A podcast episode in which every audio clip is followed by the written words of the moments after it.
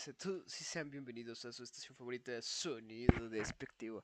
Eh, sean muy bienvenidos al programa de hoy. Eh, muy contento de estar aquí porque justo en cabina se encuentra... bueno, ya se fue, pero se encontraba el Coca. Un saludo al Coca. Un ¡Habla! al Coca.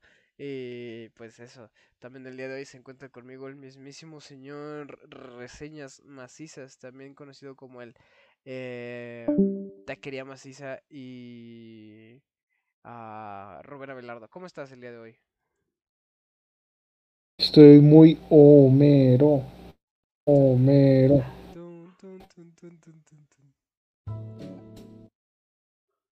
Qué bien, chinga.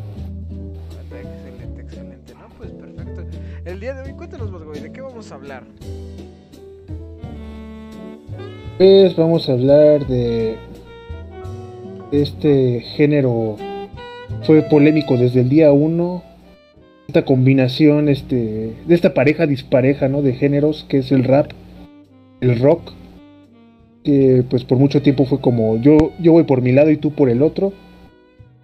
La gente dijo, la gente, la gente de alguna, de alguna forma quiso, quiso ver si se podía combinar y pues esto fue una combinación ganadora o, o una reverenda porquería. Aparentemente me oigo bajo. A ver si me acerco el micrófono así. No, eh. ah, tengo que entrar a la configuración del micrófono. Eh, pero mientras tanto, a ver, Bad Eh, el bicho coca. Este. Eh, a ver. Dame dos.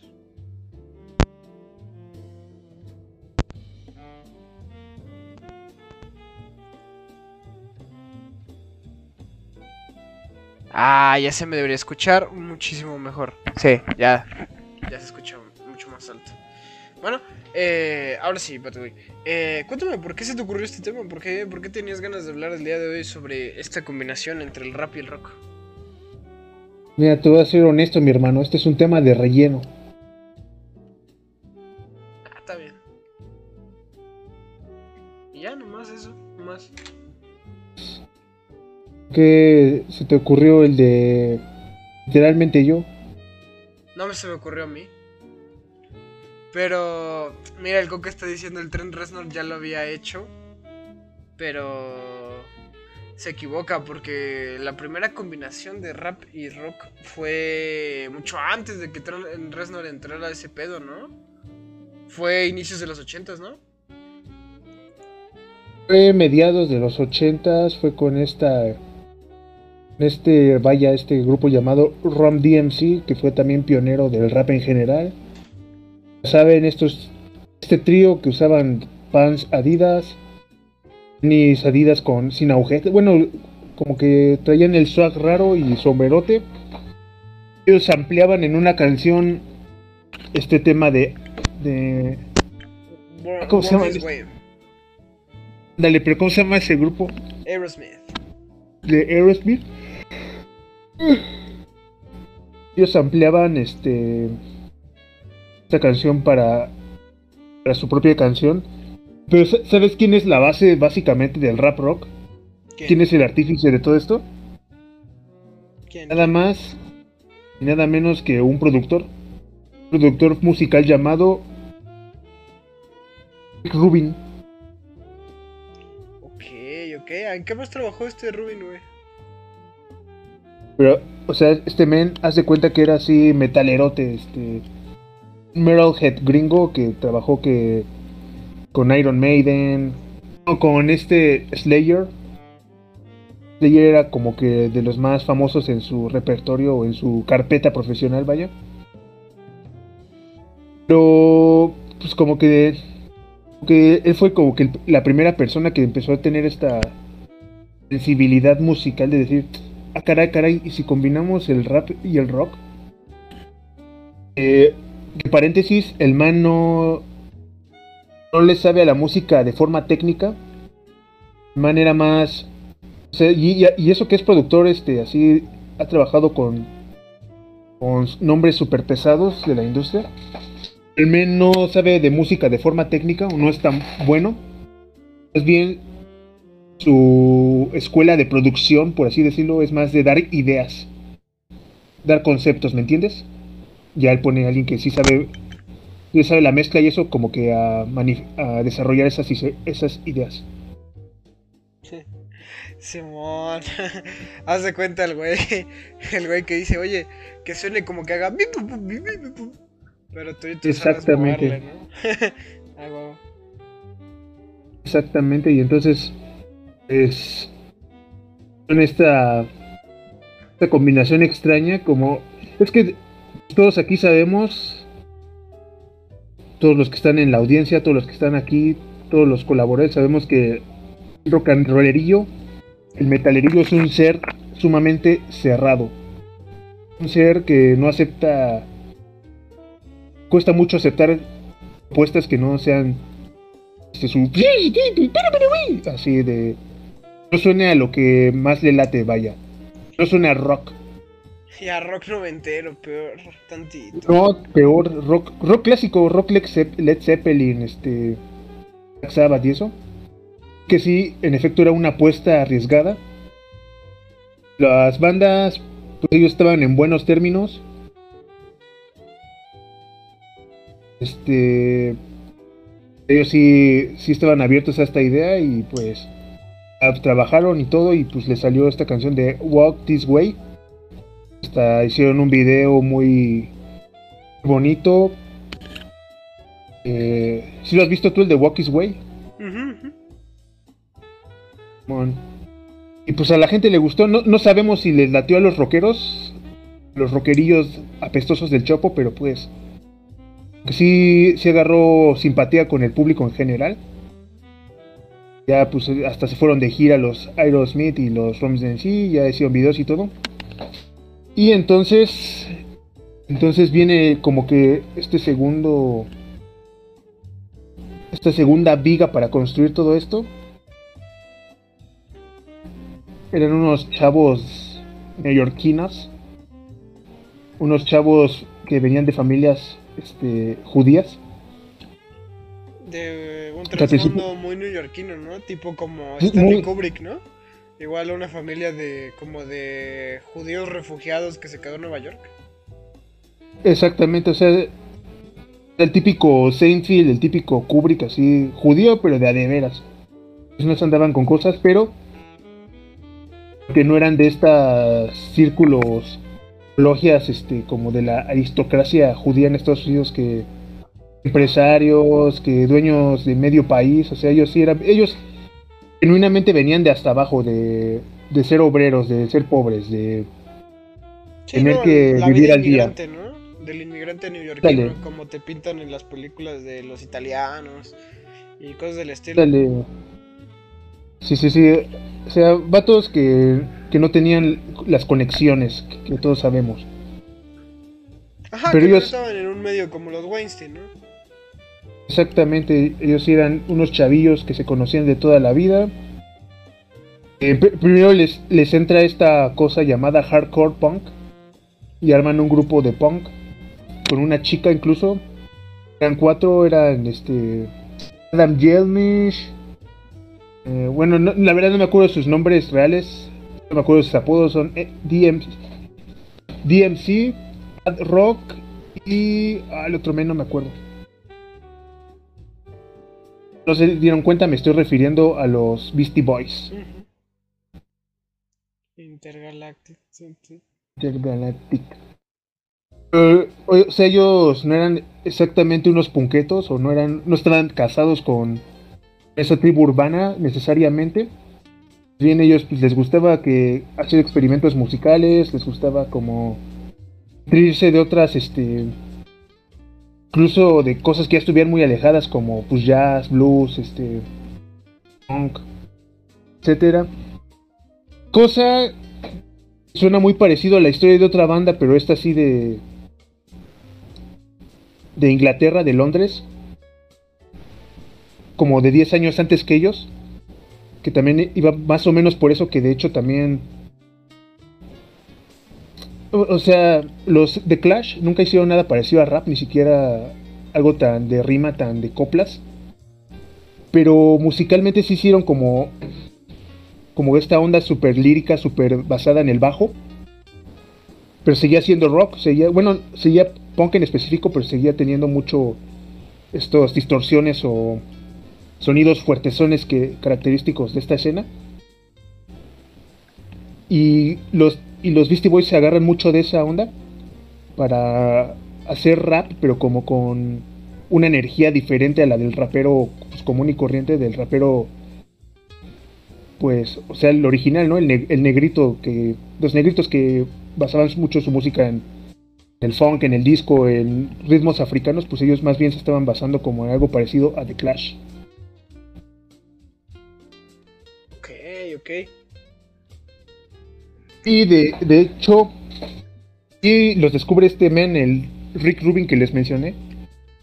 Que no me acuerdo si Rick Rubin primero conoció a los Steve Boys o primero conoció a, a los Aerosmith y a los otros mans. No me acuerdo cómo es la historia. El chiste es que creo que hasta llegó a vivir con ellos un rato el, el Rick Rubin, pues porque apenas estaba haciendo sus pininos, todavía no era nadie, ninguno de ellos. Como que sí les decía, o sea, sí váyanse por, es, por esta onda de rap, pero como que no pierdan esta esencia punqueta. Que sigan siendo como. Pierdan esta como que irreverencia medio adolescente, medio. Eh, ¿Cómo decirlo? Como medio. Tinesca, por así decirlo, como muy de eh, ah, ¿cómo les dicen? De Brat, Brat gringo, del típico Reese, del típico Bart Simpson, como que no... niño malcriado, ¿no? Como, que no pierdan eso, como que por ahí se fueron. De hecho, de hecho en el de el video de Don't Sleep Till Brooklyn, creo que por ahí, creo que el vato que está en la fiesta abriendo o algo así es el es este men, este productor llamado Rick Rubin. Uno barbón, ¿no? Uno grandote. En esa época todavía no estaba barbón.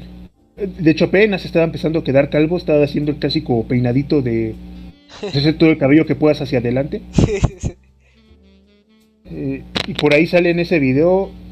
Y de hecho, él los conecta con otros vatos llamados Slayer. Guitarrista de Slayer. Si, si ven ese video, pues está tocando un solo de guitarra. Es el, es el man de Slayer. No recuerdo su nombre.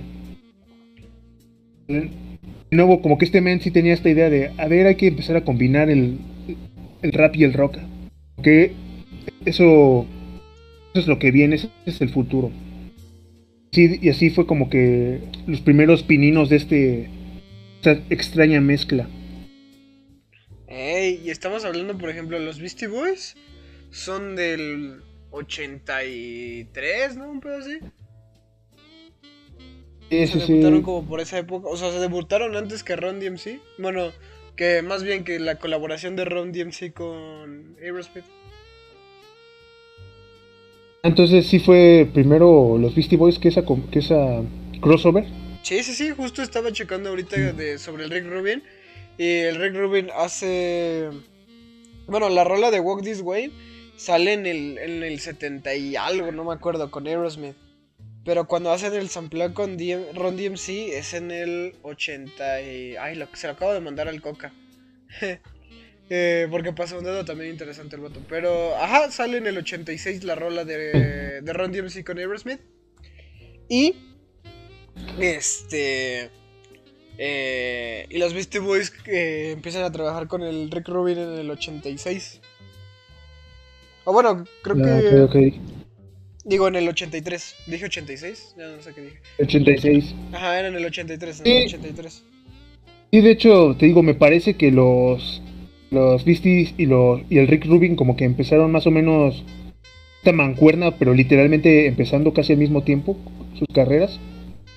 Que fue este esta unión, esta esta mancuernilla, ¿no? De productores, este, raperos y ya como que eso, eso abrió el camino. O sea, siempre hablamos de no, qué reprimidos están los afroamericanos y este, qué, qué de nicho está todo lo que hacen, pero pues imagínate lo, arriesgado que es ser rapero blanco en Nueva York. Luego los 80. pues no te van a bajar. De pendejo no te van a bajar. Simón, pues ve cómo le fue al Vanilla Ice, ¿no? Ándale, ándale, como que ellos esperaban, no, otro Vanilla Ice, paso. Pues mediocres que. De hecho, por un tiempo sí, como que sí traían, no sé si les dijo la producción o ellos mismos, porque los Beastie Boys eran unos chicos bastante peculiares. Traían como que su uniforme también así de, como de pants. Y tipo, pero los, a ellos, pues como los Rom sí, ¿no? Que también traían su uniforme, pero pues ellos por ser blancos, decían, ah, estos vatos ya parecen los New Kids on the Block. Ándale, eh, o, Era la burla que y el Funky Bunny. Ajá. Exactamente, y ya pues creo que nada más duraron una foto y ya después dije, nada, hay que regresar a nuestra ropa de siempre. Ajá, como igual estilo entre punqueto y, y rockerillo, ¿no? Pues es que ellos traían como que pantalón medio entre pegado, entre entubado y recto, talleras pegadotas, chamarrita medio de piel, eh, traían el pelo corto. No traían Converse, pero sí, sí traían estos, estos tenis como de bota Nike o Adidas que regresaron otra vez a la moda. Como que sí, en efecto, como que traían esta, este swag entre rapero y punqueto. Cagadamente, ¿sabes quién también intentó eso? ¿Quién? El Didi Ramón. ¿Ah, neta? Sí, hizo una canción tan mala que es buena. Se llamaba. Este. Bueno, él su nombre de rapero fue Didi King. Y su canción era Funky. Funky o algo así, pero sí. Está súper chafa ese periodo, pero. No podemos decir que no es punk todo eso que hizo. Imagínate, romper tantas reglas que suenes horrible, pues es la esencia del punk. Oye, bueno, voy a intentar ponerlo, pero para que la gente se dé, se dé una idea de cómo cambió el estilo de los Beastie Boys. O sea, sí empezaron así como dice el Bad Boy, ¿no? Así más como rockerillo. Y ya después le agregaron que las cadenas, que gorras así como de béisbol, eh, que playeras fila. Cuando fila, o sea, era una marca que era como de, como de. Bueno, en México sí era como de no manches, ¿cómo vas a traer unos fila, güey? Pero en Estados Unidos sí era como marca de pues del gueto, ¿no? De gente así que era como de como los Jordans, ¿no? Antes pues los llevaba pues los afroamericanos. Porque eran como representativo de la cultura, ¿no? Todo eso que tuviera que ver con urbano y básquet, pero es que algo que debes saber de los Beastie Boys es que eran unos chicos cool.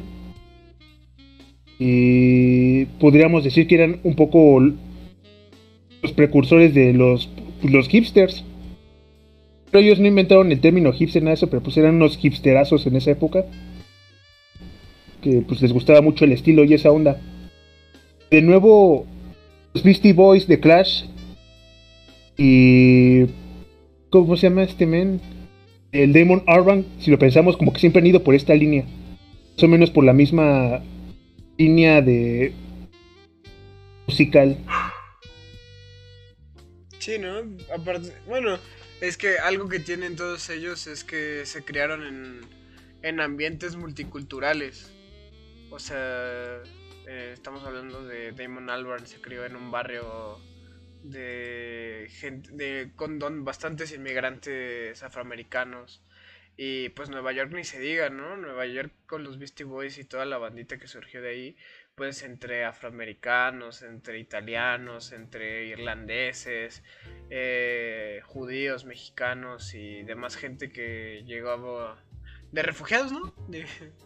pues no manches, pinche mezcolanza multicultural que pues, eh, pues eh, para bien o para mal hace que surja este, esta visión musical o artística más cabrona, ¿no? Así cosas que no se le ocurren a nadie, güey. Exactamente. De hecho, mucha gente toma a los Beastie Boys más como una banda indie. Porque pues en otros discos, pues de nuevo, pues ellos realmente empezaron tocando instrumentos. E, ellos sí tenían conocimientos musicales de tocar bajo, batería y eso.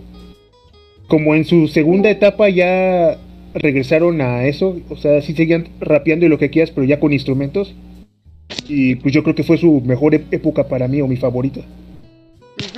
De hecho, pues hasta la fecha, eh, los Beastie Boys son consideradas como bandas de rock de los ochentas, en muchos casos, güey. No sé, como que ahí está, ahí está el dilema, ¿no? Yo diría que, ¿sabes qué, qué pasa? Tiene un fenómeno como, como Molotov. Es que sí, son muy Molotov en muchos aspectos. De hecho, muchos comparaban a Molotov con Rage Against the Machine, pero la verdad creo que eran más cercanos a los Beastie. Sí, completamente. Completamente. sí es. Es que incluso en el este estilo de rimar, ¿no? Como el flow.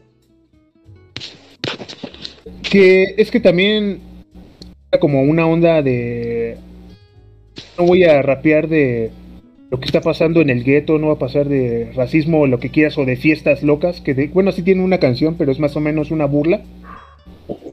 Más bien se fueron un poco como por más que por canciones cómicas o canciones chistosas, más bien eran como unos stand-up comedies haciendo rap, si lo pensamos.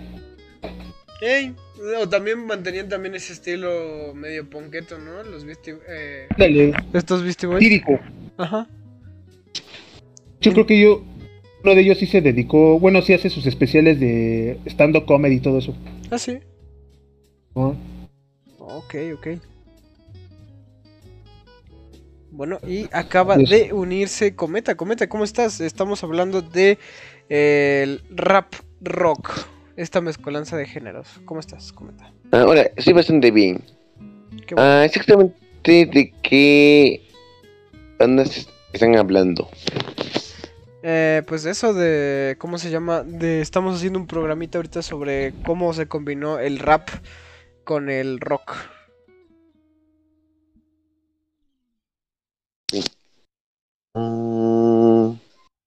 Creo que es una banda que no sé si es uh, rock o es pop. Ok, ok. Eh, ¿Cuál o qué? Ah, creo que el, cuarteto de Nos. Ah, no, omitemos esa banda. Aquí está prohibido hablar sobre el cuarteto de Nos. Vaca. Pero, pues eso. Y. No, pero este, regresando con pues estos Beastie Boys, güey, de hecho, pues eh, salen hasta en el Guitar Hero, güey, hasta los últimos Guitar Hero. Pues, pues es que también sus beats y todo eso, sus bases también estaban muy experimentales, ¿no? Y hasta le metían que marimba, pues como tú dices, como los molotov. Sí, sí, sí. y, y otra de sus influencias para como su estilo de vestimenta es que esos vatos también le entraban al skate. Simón, también eran escatos, ¿no? Así es, así es. Entonces, antes de que existiera el pop punk, estos güeyes ya eran los papás de Avril Lavigne si los ponemos, si nos ponemos a, a reflexionarlo, ¿no?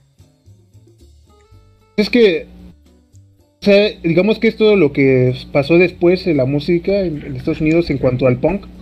Al menos ellos no daban cringe. Ey, ey, ey, ey.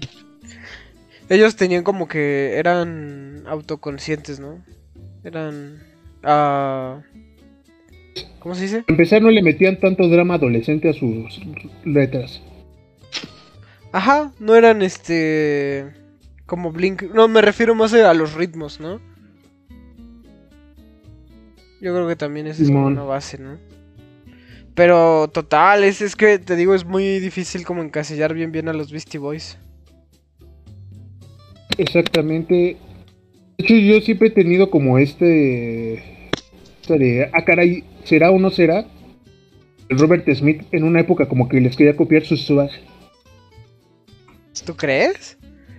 Que el Robert Smith también empezó a salir que con, con playeras y jerseys de deportes eh, y con tenisotes así de Nike, así dije, pues ¿quién, quién más traía eso en esa época pues, y que fuera como de la onda alternativa, pues los Beastie Boys. así que el este, el, ¿cómo se llama? el pinche Robert Smith con sus, con sus New Valiants todos gordos, güey. Así unas pinches tortas en las patas. Que cuando yo iba a la prepa dije, ah, ese vato se ve bien cool así con sus tenisotes y el pantalón todo pegado. Mm. Te digo, nada, sí se veía un poco pendejete. Che, Robert güey. Pero Simón, de ahí, este. Pues por lo visto, por lo que mm, enseña el Coca, güey, Nine Inch Nails también. eh, se metió a este rollo de experimentar con el rap. Pero En su debut. La verdad, de eso sí no tengo conocimiento. Pues, Según yo, el primer disco sí es, pues ya le entraron a full a toda esta onda de Del industrial, ¿no? Ey, pues que se meta el coca para hablar, ¿no? Sí, estaría bueno que nos explicara ese güey qué onda con, eh, con ese pedo, porque dice, no, sí, la de Downing It. Eh, y ya, y no dice nada, mínimo que escriba, yo qué sé, güey.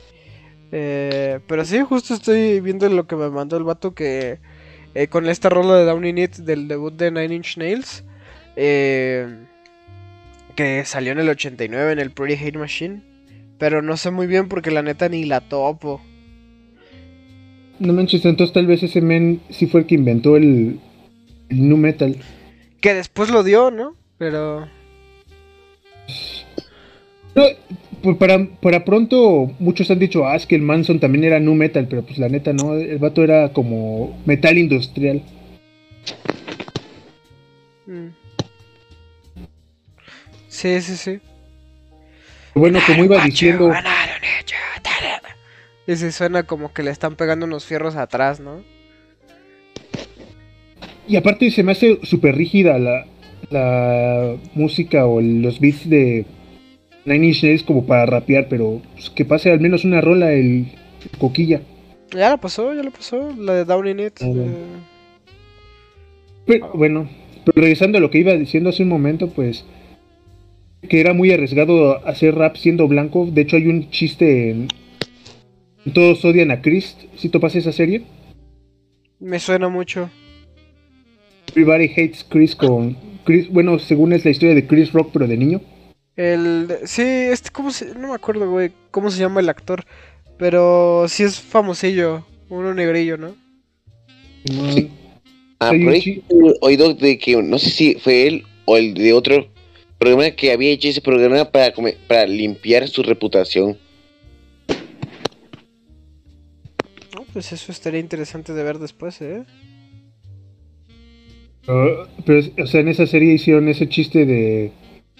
Compraban como discos o tapes piratas de rap.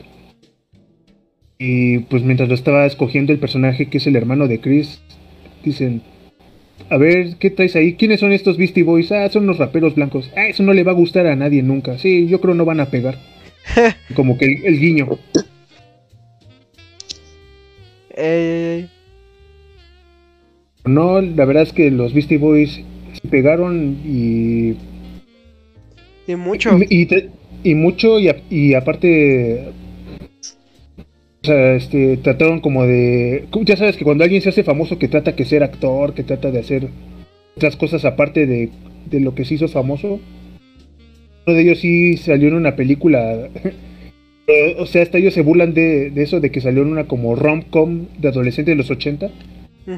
Super chafota y super olvidable. O sea, está cagado que haya salido ese men.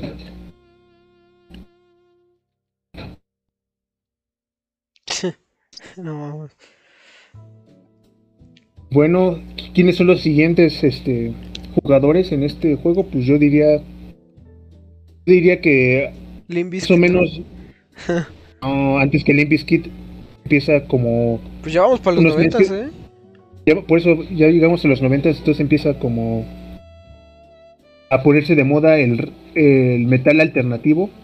Group metal o algo así. Me acuerdo, o sea, ya muy de Pantera, muy de.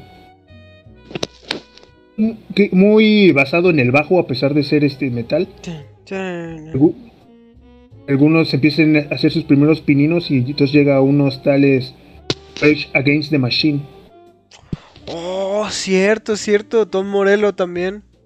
Que tiene una rola con los, los Tigres del Norte, ¿no?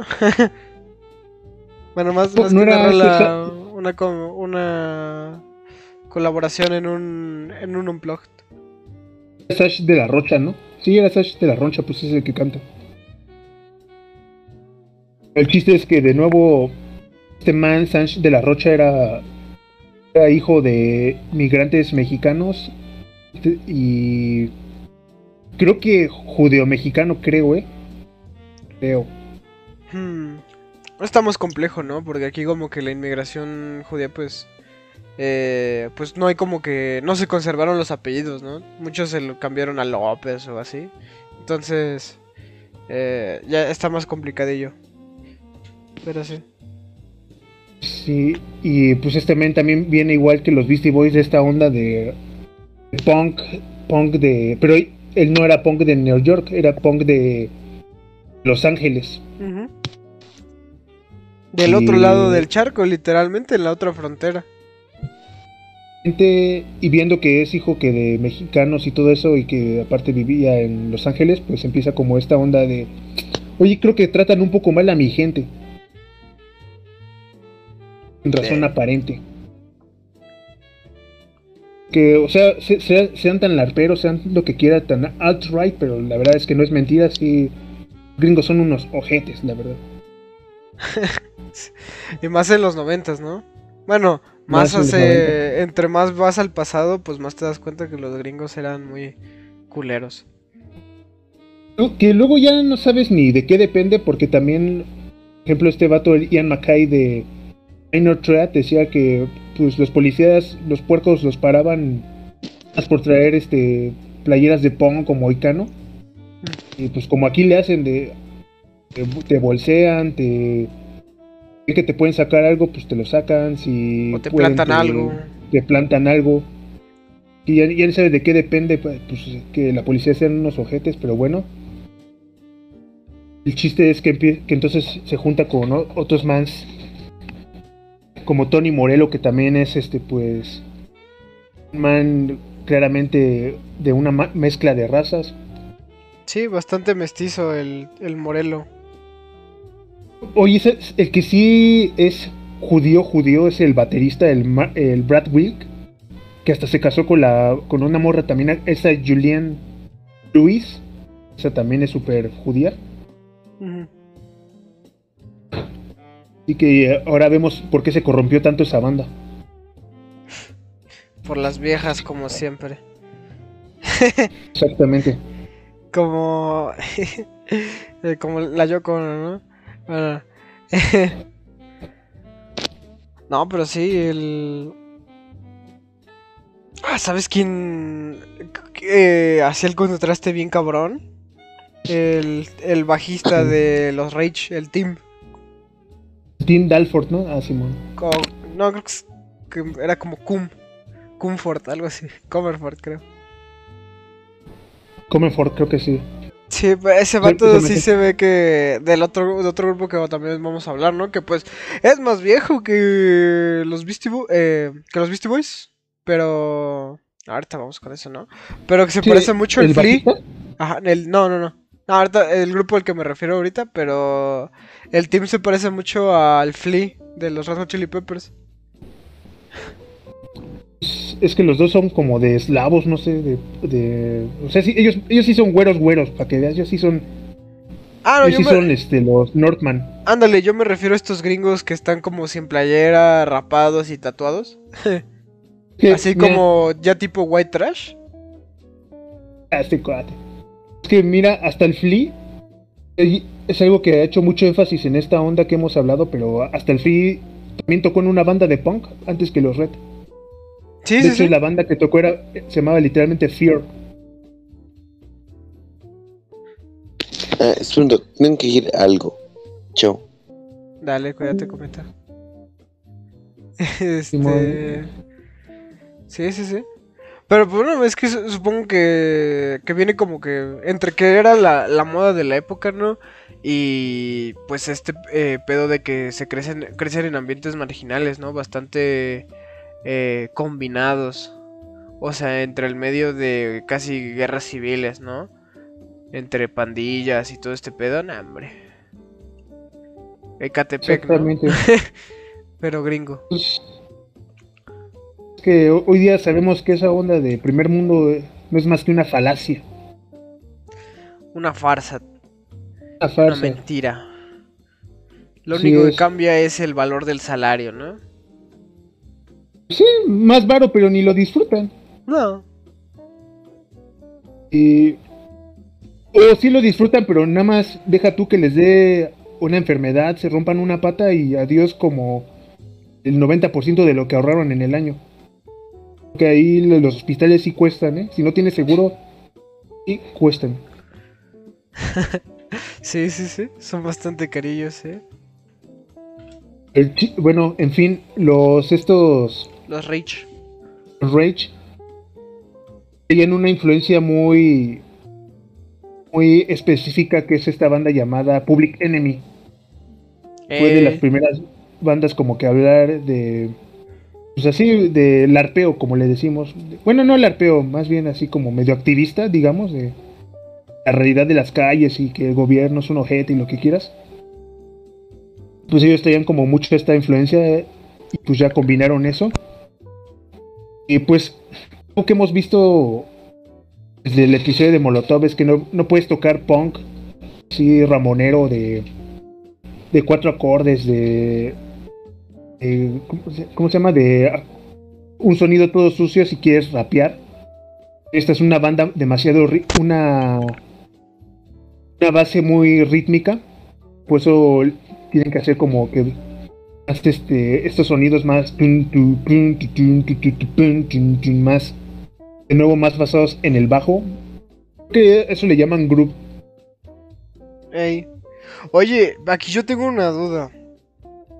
¿Tú crees que eh, haya sido eh, ese sonido, eh, ¿cómo se llama? Lo hayan diseñado, bueno, ¿cómo decirlo?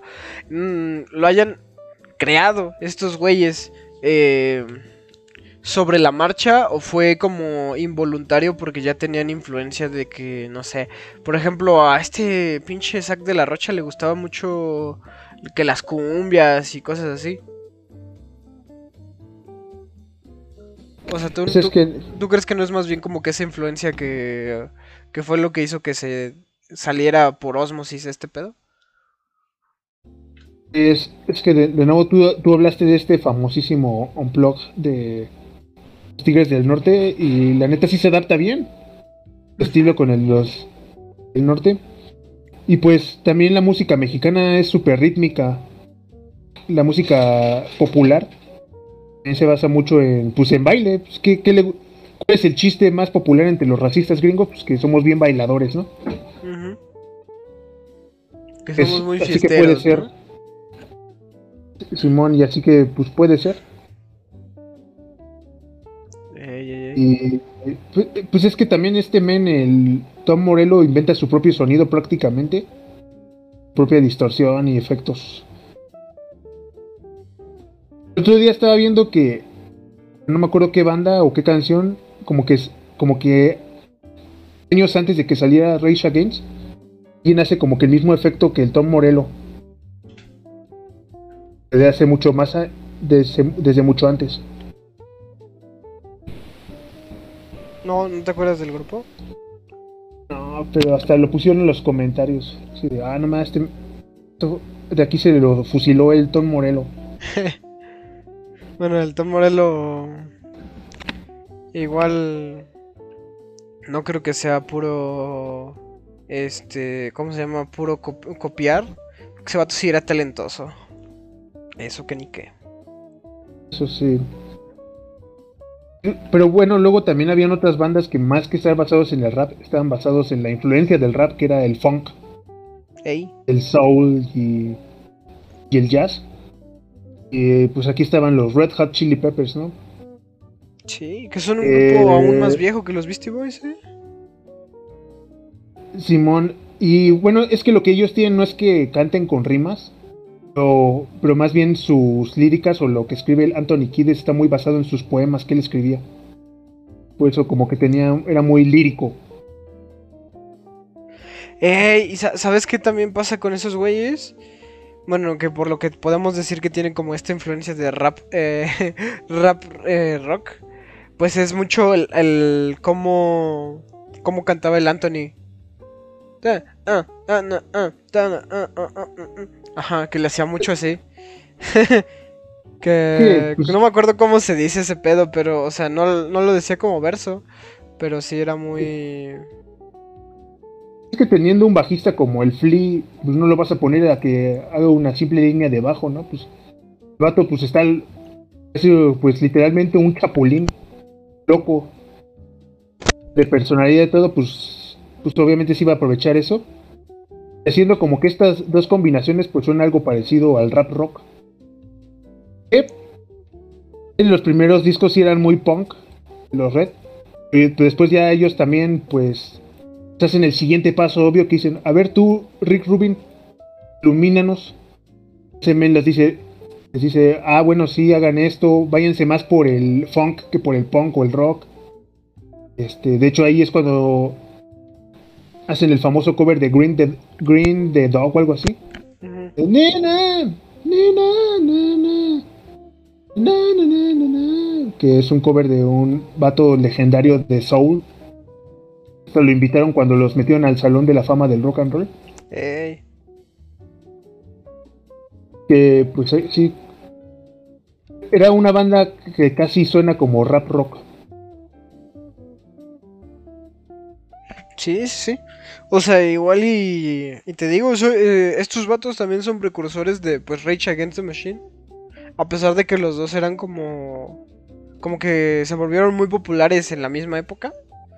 Pero no, pues ellos sí son bastante como como precursores de esa escena de la que salió el Rage Against the Machine. Solo que eh, estos güeyes de Rage Against the Machine eh, traían el pedo que tú dijiste, ¿no? Que eran más como activistas, ¿no? Al punto de que como apoyaban al ejército de liberación zapatista. Ah, Simón, Simón. Sí. Como hemos hablado. ¿Quién llegó? ¿Llegó alguien? No, no llegó nadie. Ah, Ok, ok. No, que como hemos, hemos hablado de. En episodios pasados de que en México hubo como. Hubo un momento que se volvió trend o se volvió medio moda. Este. No, es que yo soy revolucionario por mi comandante Marcos. Esos, esos mens también se lo llevan. El problema es que a los Rage Against les pasó como The Clash. Les pasó. No, no, es que de hecho creo que es la mejor comparativa de que les pasó como The Clash que una banda de muy, muy antisistema, muy antifascismo, muy este. Muy de. No, no, no. El capitalismo está matando a la nación. Pero pues a ellos les llegaban ya chequesotes de un millón casi al mes. Ey. Pues lo que le pasa a todo rapero. Ey. O peor, como el Kendrick Lamar, ¿no? Que, ay, sí, hago tres álbumes del gueto, pero desde hace años vivo en mansiones, ¿no? Y gano la millonada. Pero, no, pero estos vatos de, de los Rage, pues les fue aún peor, carnal, porque, este, ah, así bien anticapitalistas, bien no sé qué, y apoyando al hombre más capitalista del mundo, ¿no? El Donald Trump. O sea, al. El t- también es medio pendejo. Pero, pero en esa época, porque actualmente pues, esos vatos eran los principales de no.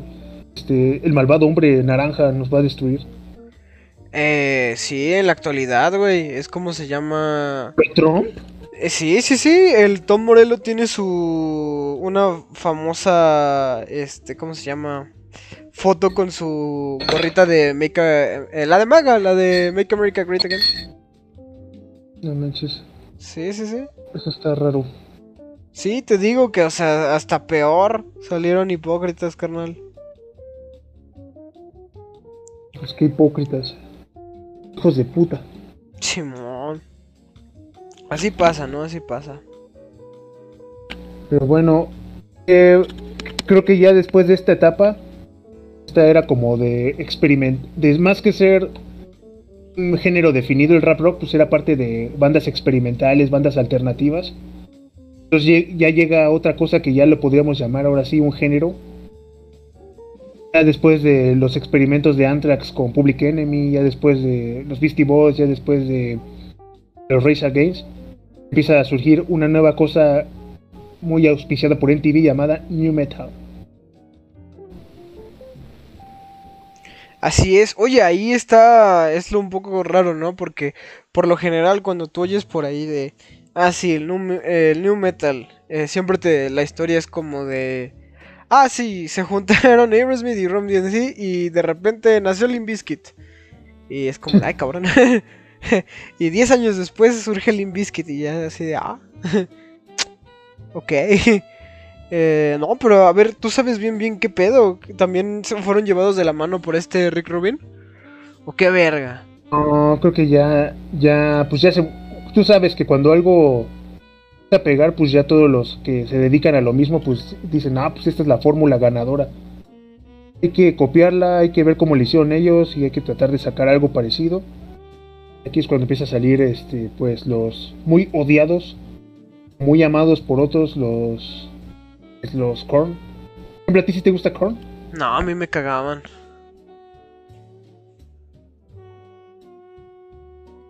Sí, son como My Chemical Romance.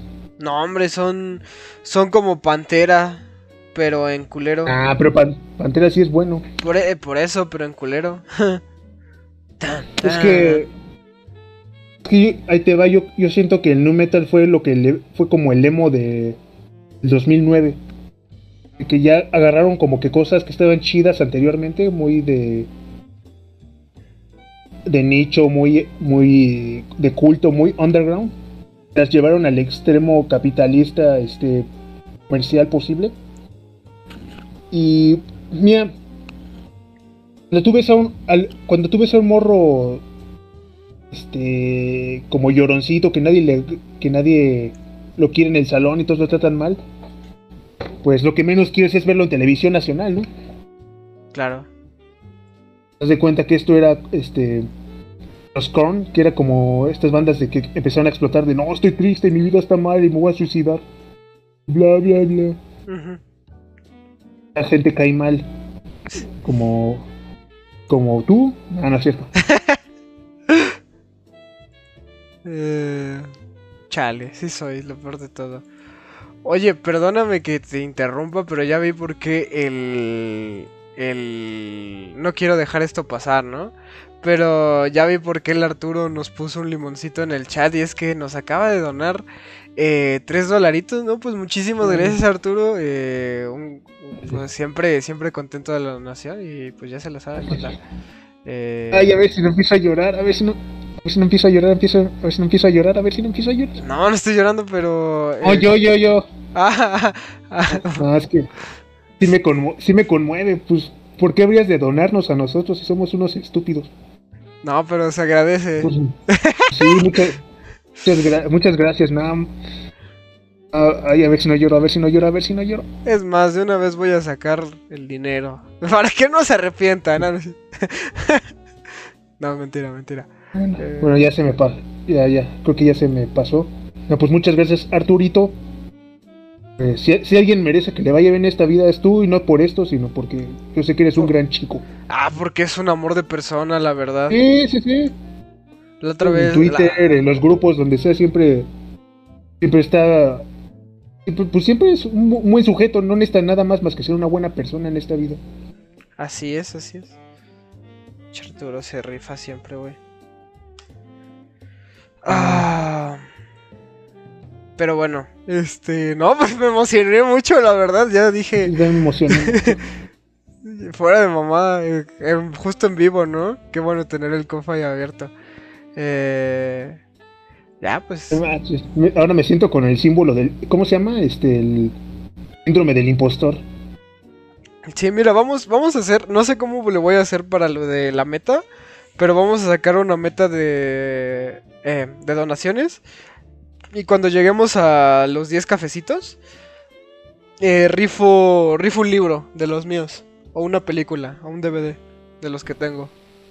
Eh, Yo así. le, y a lo mejor ahora sí saco yo las playeras oficiales de maquinaria y pues ya también les damos una playera ahora sí. Eh, A mí me, ya, ya. gust- a mí me gustaba el símbolo del, de, ¿cómo se llama? De la corporación anterior que teníamos. Ajá. Sí me gustaba ese para una playera, pero bueno. Eh, no pasa nada. Este. Bueno, igual ya, ya Oh. regresemos al tema porque si no voy a llorar. Eh... Y pues Sí, rap rock. pues, Sí, este, rap rock. eh, estábamos con ya llegando al nu metal, ¿no? Sí, que hablando de Korn, yo siento que esos vatos medio plagiaron lo que hizo este, pues, lo que decía el Coca del Trent Reznor. Porque querían ha- hacer eso, ¿no? No sé, bueno, es que sabes qué pasa con esos güeyes que son muy, pues al final fueron antagónicos, ¿no? Pero... Ay, no sé, carnal. Eh, yo es que no, no siento que el, eh, tengan mucho que ver el industrial con los Nine Inch Nails. Como, digo, con- no, con los Nine Inch Nails sí, porque ese es su género. Pero el industrial con el nu metal. Pero este... eh, pero, pues, tal vez Korn sí. Pero Korn yo siento que, bueno, tal vez no tan musicalmente, pero como que sí quería meterse al tren. Estaba trayendo los Nine, los Nine Inch Nails, Marilyn Manson. Como de estos darquetos raros. Como estos darquetos que hacían rock alternativo más que rock gótico de los 80. Ujú. Como que sí, como que se querían subir a ese tren, pero pues también lo querían com- combinar con las nuevas, este, las nuevas modas. Debo admitir, debo admitir que se me hacía cool ese swag que traía el Jonathan Davis. O de rastudo con, con chamarra Adidas y luego con faldas cosas así. Ah, ese man, ese man no merece, no merece ese- esa vestimenta. Ey. Tenía un amigo punquetote que creo que él sí llegó a conseguirse una, una kirt. Le llaman, ¿no? A la falda escocesa. Eso no lo sé, amigo. Pero. Eh, este, ¿cómo se llama? ¡Ah, la verga! Ah. Pero sí, sí, sí, sí, mucho, mucho de esa onda, ¿no? ¿Sabes quién también lo, lo hizo? Los Guns N' Roses. Eso de Sí. la faldita y todo eso. Man. Como que se volvió trend de esa época, ¿no? De la gente que Era salía en MTV. como. Era como la. ¿Cómo se llama? Como esa tendencia edgy que siempre tienen los vatos obscuros, los vatos rockeros de. Ah, de que ahora.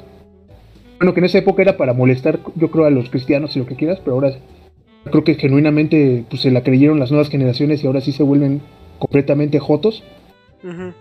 De, los conservadores nunca aceptarían un hombre en falda, por eso voy a tocar así, Ujú. en eso. Porque ahora que dicen, ay, quiero parecerme al Astolfo. Ey. No soy yo. Este. Eh, pero podría serlo. No. eh, Ah, ese cuate. Cuate. Nomás que me- es adelgase y ya. No, pero.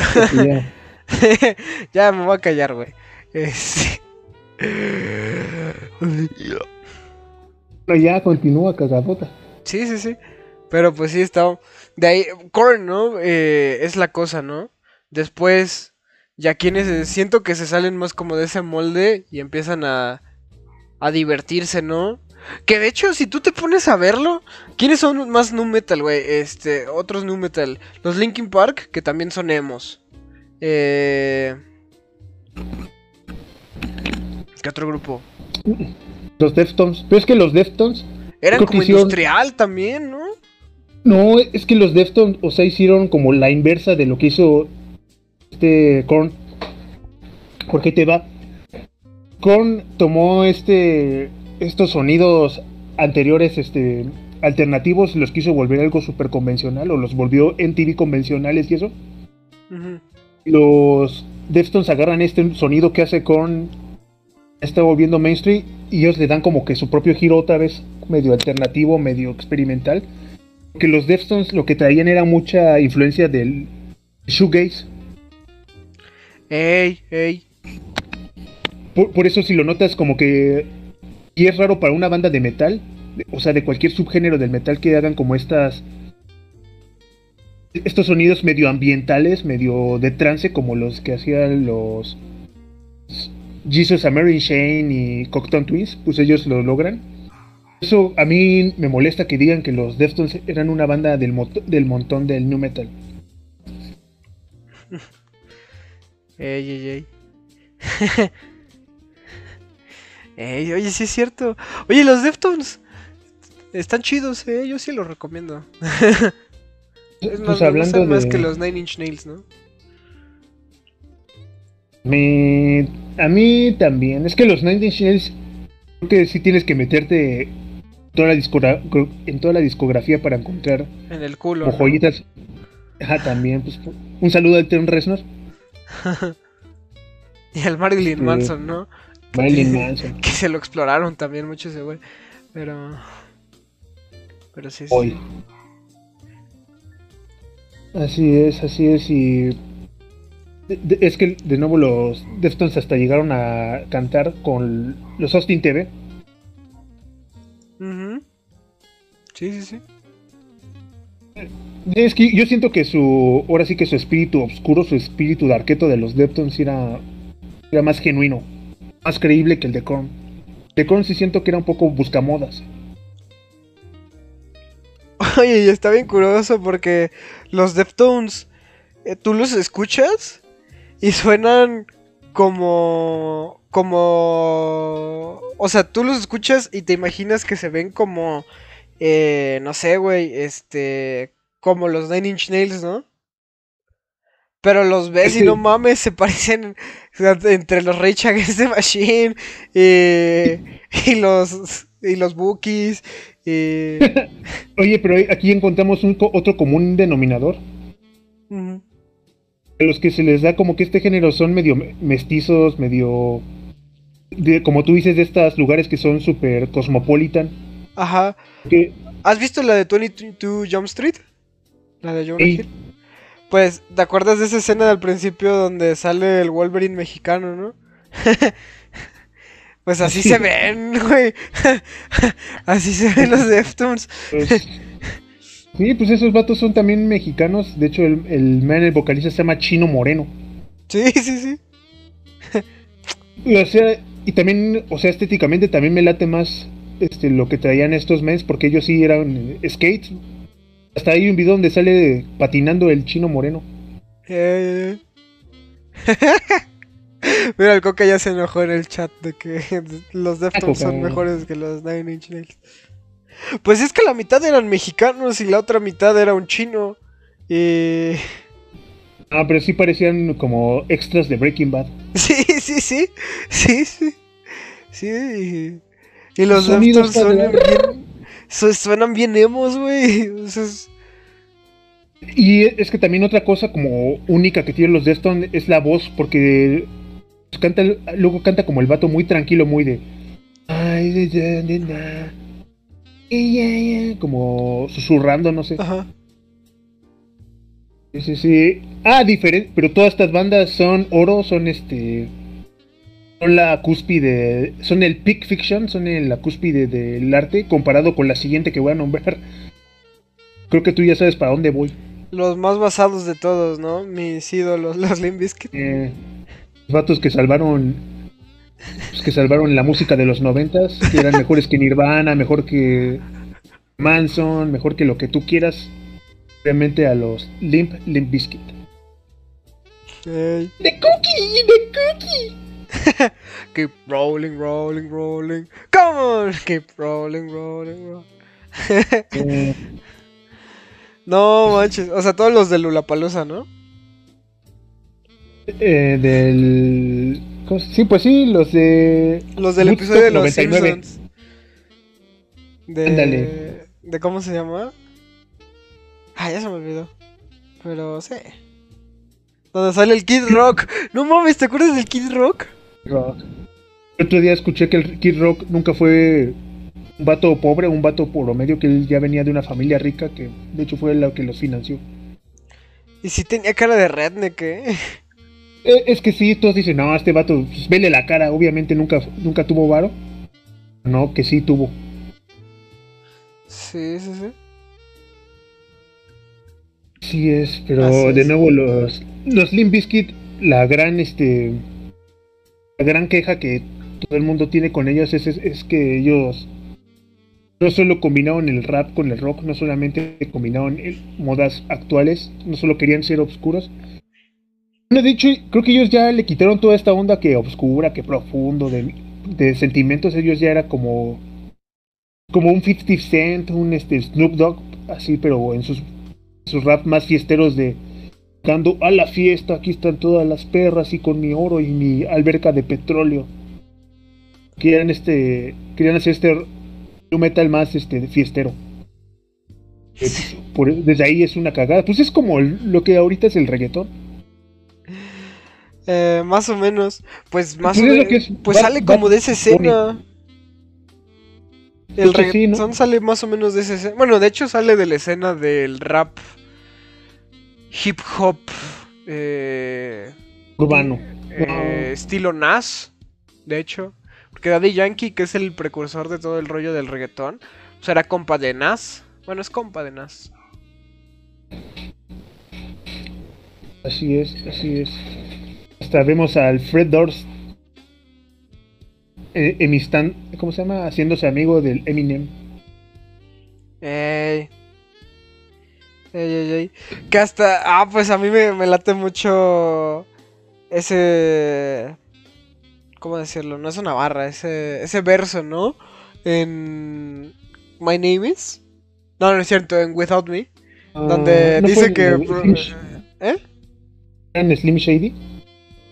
¿The Real Slim Shady? Ah, creo que sí. Oh, Sí, es cierto. Es que como confundo mucho The Real Slim Shady con My Name Is. Pero, eh, que sí, que prefieres que nomás iría a unos premios a sentarse al lado del Fred Durst. Y ya. eh, también Fred, Fred Durst fue un simp de Cristina Aguilera, no lo culpo. Pero También No manches, Pepe, Pepe Panda, ¿no? un poco lo cu- culpo. Como que to- todos los odiosos de la época querían con esa. esa Con la más odiosa, ¿no? De la época. Ah, la más odiosa era Britney. Ah, no lo sé. Puede ser, puede ser. Bueno, el chiste es que, pues, estos meses ya ni siquiera traían nada negro ni nada oscuro. Y, de hecho, hasta sus videos ya eran así como que con edecanes. Parecía como un sabadazo ya, este, onda de Limp Bizkit. Como él. ¡Muévete! Sí, sí, sí, de ya todo animado, ya todo saltando, así. Pues, desgraciadamente, el punto más fue uno de los puntos más bajos de la de la raza blanca, la raza aria. Creo- por- pero porque, porque ya en esa época ya los los afroamericanos que medio sí se estaban abriendo a, a esta nueva forma de hacer rap, como que ya dijeron, no, no, no. Nel, Nel, Nel, me regreso con lo que yo estaba haciendo. Las bandas que sí eran verdaderamente alternativas y experimentales, pues ya estaban haciendo otras cosas y también ya como que ya se habían salido de eso. Y aparte, pues, a diferencia de los Rage Against the Machine, eh, todavía podía haber gente que los defendiera un poco, pues estas bandas ya eran indefendibles, pues porque eran la, las bandas que más patrocinaba MTV. Spotlight le estaba dando. Por eso estaban estas combinaciones raras de los premios de ver a Marilyn Manson, a Jonathan Davis, a Fred Durst compartiendo escenario que con Cristina Aguilera, que con Britney, que con cualquier cantar, que con los NSYNC, así con cual- cualquier cantante pop del momento ya se había eliminado como esa división. Que bueno, dieron momentos, momentos muy interesantes como Marilyn Manson en gira con Eminem, ¿no? No sé si Marilyn Manson los odia o les da igual o qué, porque ese, ese men también siempre se pelea con todo el mundo. No, según yo se quedó en buenos términos con Eminem. No, creo que Eminem sí es su compa. Sí, sí, Y sí. qué raro, qué raro que el Manson se haga buen amigo de raperos. También del... Del Kanye, ¿no? Eso, ajá. También del Jeffrey Epstein, pero ese no es rapero. Ah, no. Ah, no sabemos, no sabemos, no sabemos, aún están en duda. Quién sabe, pero... eh, Sí. Puede ser. Pero pues ya. Ya está. Creo que lo último que hicieron estos mens fue como ese video donde sale el famoso Jesse Pickman Korn, ya, ya se apagó la flama. ¿Poco no tienes gustos culposos de Korn tú? Korn no me gusta ni una. A mí me encanta. Me encanta Limp Bizkit. pero. Bueno, no soy fan. mierda, no, soy, no soy fan de Limp Bizkit. Pero. Este. O sea, sí los escucho, güey. Sí tengo varias rolas guardadas de esos cabrones. Y, cada, y cuando las pongo es como de. Hijo de su puta madre, qué buena rola. Eh, Es que te digo, es como el, es como el Bad Bunny. más o menos. Está divertido. eh, eso, eso sí. De hecho, mira, de todas las jugadas sin sentido que hace el Bad Bunny, ¿por qué no hace un crossover con los Limp Bizkit? Eso creo que hasta hasta sí saldría algo chido. Buenamente hablando. Puede ser, quién sabe. Oh, ¿sabes qué? Pues. Es que. No sé. Creo que ahí sí va a estar un poco más difícil. ¡The cookie! ¡Y the cookie! Ahí sí los veo. Tal vez en, en conceptos sean similares, pero en sonido despectivo. ajá, eh, Ah. Creo que no. Manches, pero el Bad Bunny ya hasta salió con gorilas. No, todavía no. Estaban llorando ayer todos en los grupos de música. ¿Ah, sí? No mames. ¿por qué yo no me enteré? Que Es que yo no estoy Ah, en grupos sí. de música, pero. Hace algo con gorilas, no manches, ¿qué, qué va a estar tener de raro que haga algo con Limp Bizkit? mm, Puede You ser. are my perfect drug. También es de nu metal. No, no es cierto. Eh, y como que el Bowie ya se alejó también de todo eso, ¿no? Que, que él también le gustaba experimentar con cualquier mierda. Sí, pero ahí, ahí sí dijo, nah, esto está de la verga. Eh, como que dijo, no, eso ya es demasiado para mí. No, pero ¿sabes qué? Coincidió que cuando estos güeyes estaban surgiendo, eh, este vato, el, el Bowie, estaba en como en su resurgimiento experimental, ¿no? Estaba como que volviendo a... a ¿Cómo se dice? Estaba volviendo a hacer así sus pedos oníricos de "Ah, ahora voy a escribir sobre mis sueños y, y los ángeles y demonios que veo y todo ese pedo. Ya no quiso ser este. Dejó su vida de mi rey. Sí. Sí, ahí sí fue como que, ah, ya. Si hicieran una biografía de David Bowie, ¿sabes quién lo debería interpretar? ¿Quién? El Palazuelos. sí se parece, ¿eh? Parece. ¿eh? Y aparte siento que sí podría hablar como así, así de. "Ah, soy demasiado bueno para esta vida. Puede ser, puede ser. No, no, no, Así Mm, es. A mí me da mucha risa los clips de, no sé si los has visto, donde Palazuelos dice, eh, mi familia es dueña de Acapulco, la casa de Luis Miguel era un cuartito de servicio al lado de la de mi abuelo. me da mucha risa. Eh, sí me da risa de que, como ese nivel ya de. Decirlo de soberbia, sí da risa porque es muy caricaturesco, pero la verdad no me cae bien para los suelos porque es siendo lo que más detesto en este mundo. De la gente, la gente guapa. Mira, dice, dice el, el half cagada. el Halfblood en el chat pone, no me gusta el nu metal, peor, me gusta Drowning Pool porque usaban sus canciones en los tutoriales de YouTube. Pero pues cuenta como casi como nu metal, ¿no? Bueno, no, ese es más del estilo Pantera, ¿no? Los Drowning Pool, los de... No te pares, Hitaflor, no te. ¡No! No, sí es también de esa onda, pero no, ya me acordé de quién, que sí hubo una banda que quería hacer como, como los Nine Inch Nails combinado con Limp Bizkit. ¿Quién? Los que se llamaban los Cold Chamber. Ah, eso sí ya no los topé, hermano. Sí. Sí, sí, sí. Te voy a decir que el nu metal sí aguantó su buena época, ¿eh? Sí, duró bastantito, ¿eh? Todavía a principios de los 2010 todavía tenía buena fanbase este, los Limp Bizkit, los Korn. Los Linkin que Park duraron hasta 2014, que fue- creo que fue que Ah, sacaron su último álbum. Sobre todo los Linkin Park, porque me acuerdo que yo cuando entré a la prepa todavía tenían habían, habían bastante chavos que eran fans. Nu metal, pues, bueno, no sé si entra, es que para mí Slipknot entra ya entra más en metal alternativo. En metal culero también. Metal culero, pero es alternativo. Al fin y al cabo, ¿no? Sí. Pero, por ejemplo, yo, o sea, no me tocó a mí, pero yo en mi época de, de niño chiquito, pero que veía a su hermano o la gente saliendo de las secundarias, sí, sí hubo un boom de eso, pero ¿sabes por qué? ¿Sabes quiénes lo escuchaban más? ¿Quién es? Ah, sí, sí, sí, ¿Quién? sé quién es. Sí. Dilo, dilo. ¿Sabes dilo. quiénes? Ah, dilo, dilo. Los grafiteros. Ajá.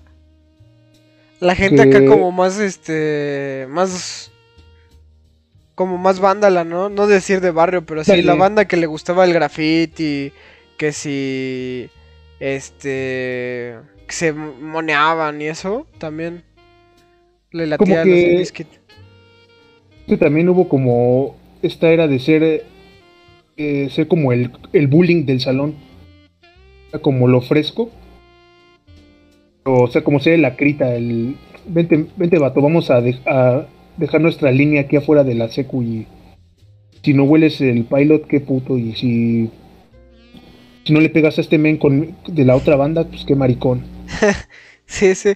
¿Sabes qué? Pues se mantuvo, es el espíritu brat, ¿no? Así, el espíritu de lo que de- decíamos con los Beastie Boys al principio, ¿no? O sea, eso se ¿Qué le mantiene. borraste? ¿Por qué le borraste mensajes al Half-Life? Yo no, yo no se los borré, él los borró. Cuando sale Ah, así bueno. como mensaje retirado es que él lo quitó solito. de seguro puso, pero sin llorar pa mal, dos veces. Ah, no más, qué buena imagen. Este, ¿qué te iba a decir? ¿Sabes dónde, dónde encapsulan y reflejan eso perfectamente? ¿Dónde? ¿Que llegaste a ver este, Los Soprano? No, la tengo pendiente. Ah, pues es que en las primeras temporadas el morro soprano era exactamente eso, el morrito este, que, que hacía bromas pesadas, que era este odioso, pero que traía playeras de todas esas bandas, de Rob Zombie, de Bisky, de Manson, y los audifonitos, todo. Ándale, sí es cierto, el Rob Zombie también. Como que era una onda de, ver- de, de edgy, no más que ser edgy y llorón de "Ah, voy a matarlos porque la sociedad me rechazó. Como de ser edgy de "Ah, es que yo soy yo soy malo porque que soy malo soy mala onda no sé Soy ojete, Sí. ¿no? ándale Sí, o sea, Ojete, ¿sabes qué? Yo lo dijiste hace rato muy bien. Yo, yo siempre identifico a ese güey como el Riz de Malcolm el del medio. ándale, como el Riz sí sí sí y, y con estas modas también estaba este vinculada directamente pero pues toda esta onda de Blink 182 aunque ya era otro género Es que era como el combo.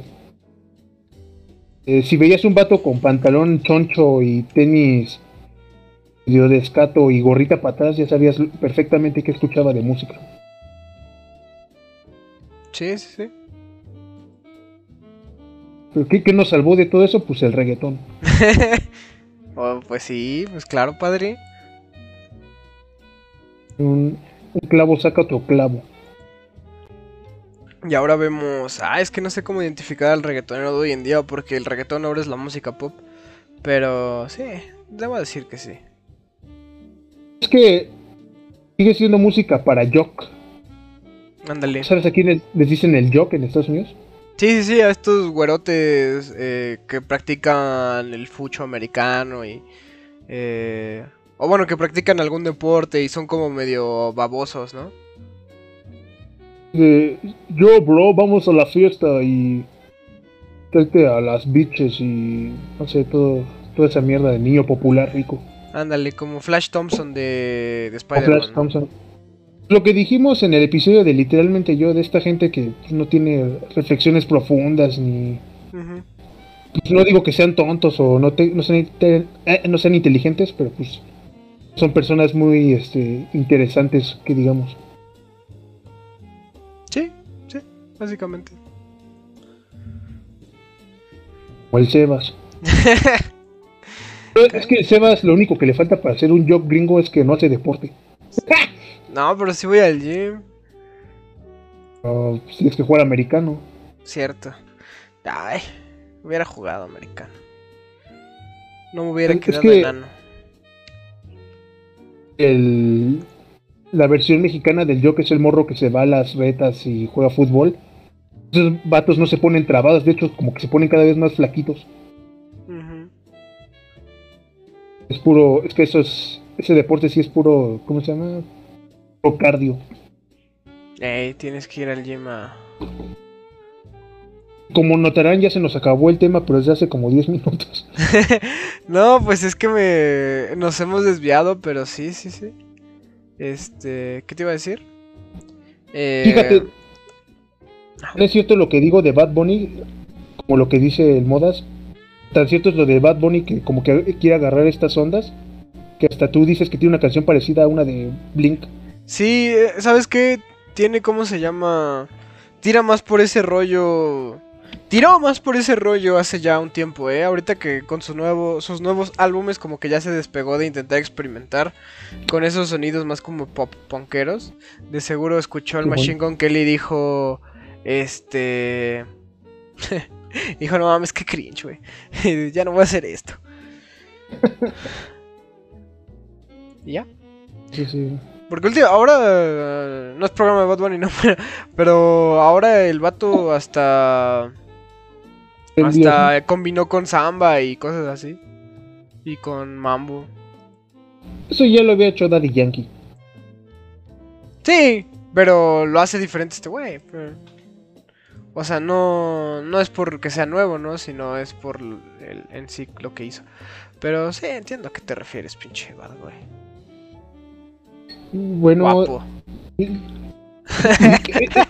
y de nuevo, es, in- es increíble cómo hay tantos vínculos y cosas que dices, oye, qué curioso. Mm. Porque hablando tú del Ma- Machine Gun Kelly, como que el vato también quería revivir entre el New Metal y el Happy Punk. No, lo- no, no logró revivir ninguno de los dos, claro. Pues lo intentó. No, el Happy Punk. Yo creo que sí. Yo creo que sí. Ese fue más el Young Blood o algo así, ¿no? Es que esos güeyes. Ah, es que esos güeyes son compas. Son así compísimas. Hasta se prestaron la morra. No, pero. Este. ah, es que es otra historia, ¿no? Pero ese.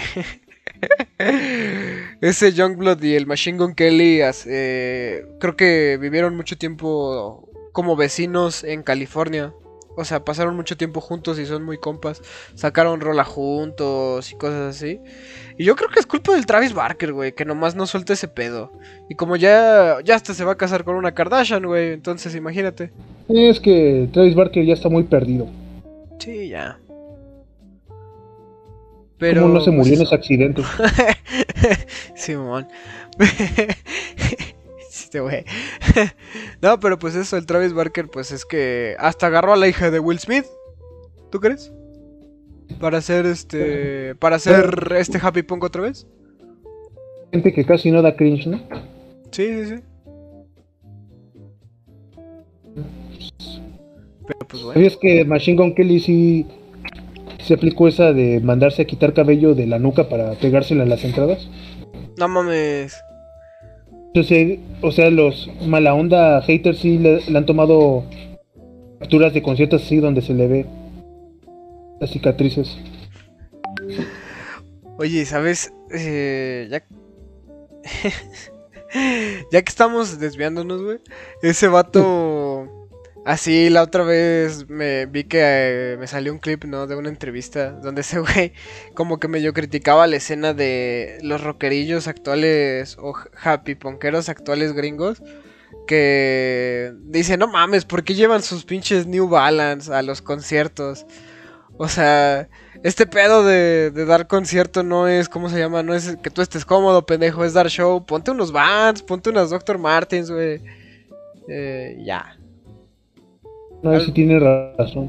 Ay, eh, eso te iba a decir, al menos en ese pedo el vato sí sabe como que dar el show, ¿no?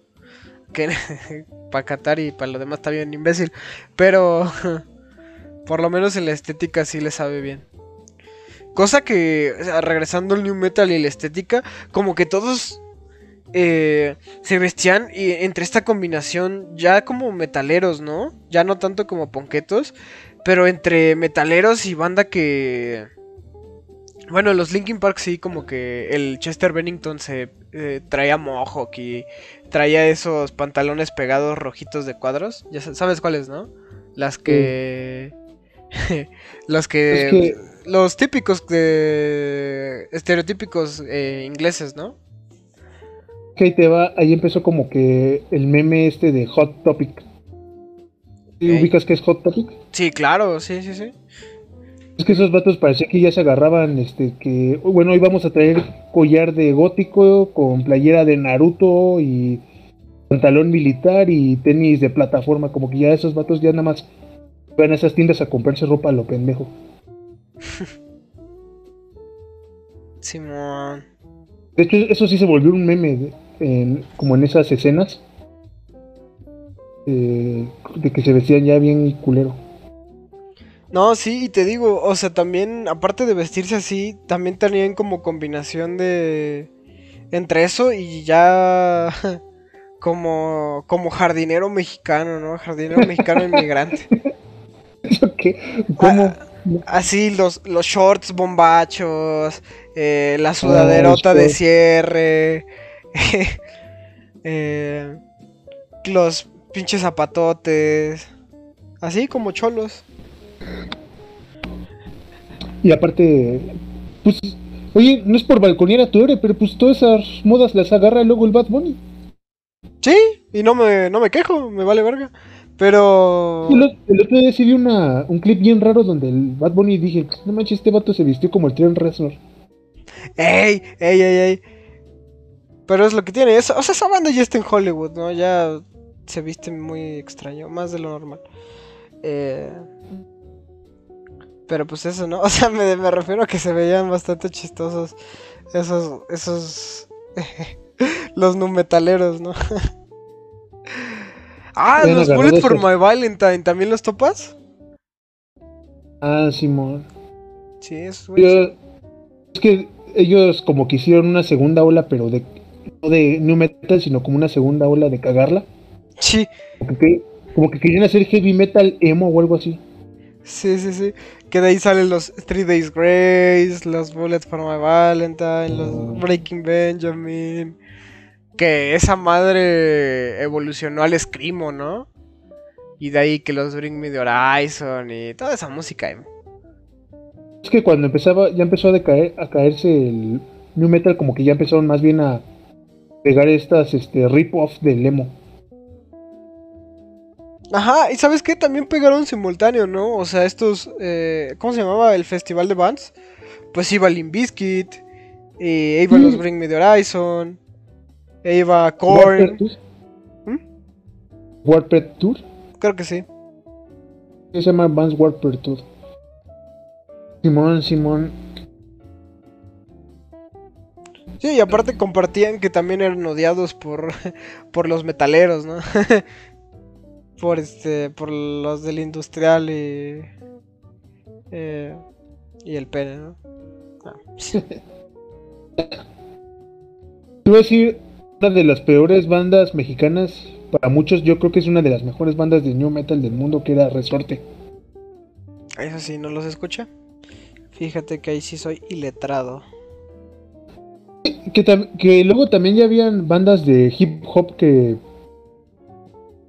que ya por el otro lado más bien ellos como que estaban empezando a sonar más duros, al menos en sus beats, como, como los Cypress Hill, como Control Machete. Más rudo.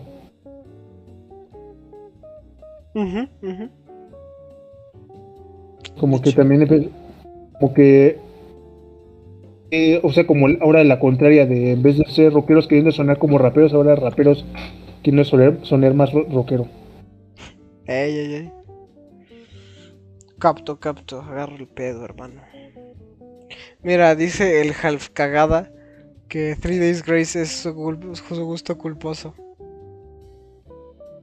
Ah, la otra vez est- estábamos hablando de, de los Avenged Sevenfold, ¿no? Que también son como los hijos bastardos del New Metal. pero los Avenged Sevenfold también quisieron aplicar la de Bullet for My Valentine, de como que sonar como heavy metal emo, no sé. Sí, sí, te digo. Igual como los Bullet, ¿no? O sea, son como los hijos bastardos del, ¿no? De Korn, más bien. Porque es como los que más se salen. Como que de tipo Limp Bizkit, Linkin Park. También después esas bandas ya ni sonaban tampoco como no metal, creo que la más clara fue los Linkin Park.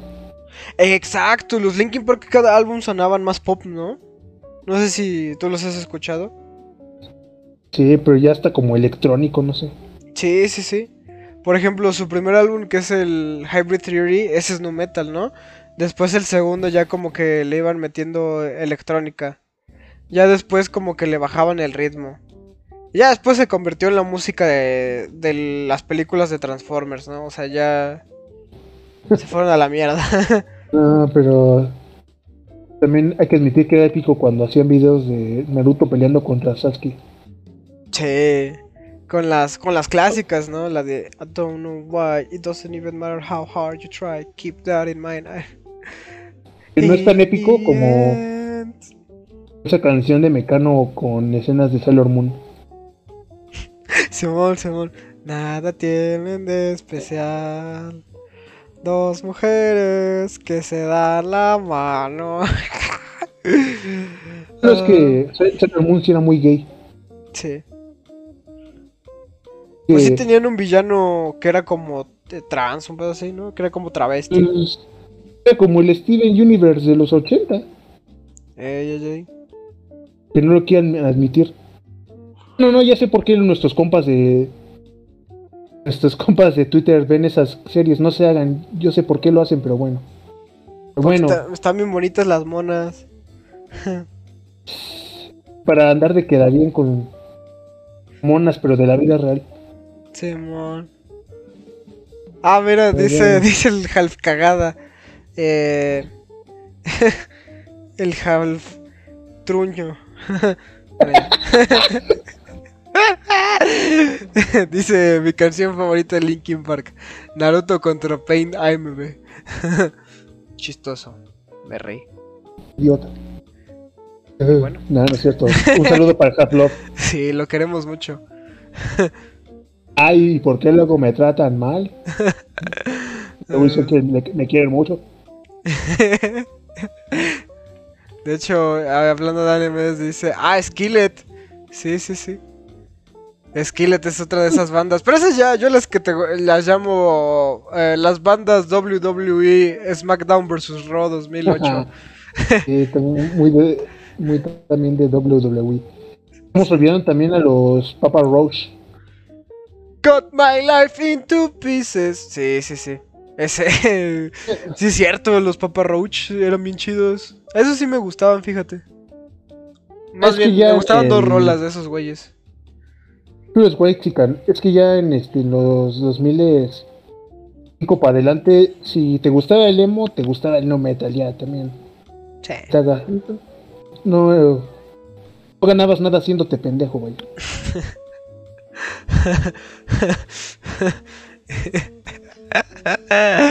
no mames, es que, o sea, nada.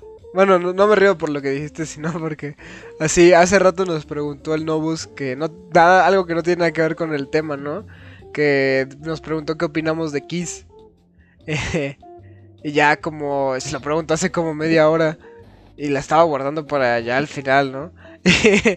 y, y ahorita, así media hora después, cuando estamos hablando que si del emo cringe, bueno, emo igual cringe, ¿no? Que si del emo y que del new metal, y el vato dice, ah, sí, mi canción favorita de Kiss es New York Club.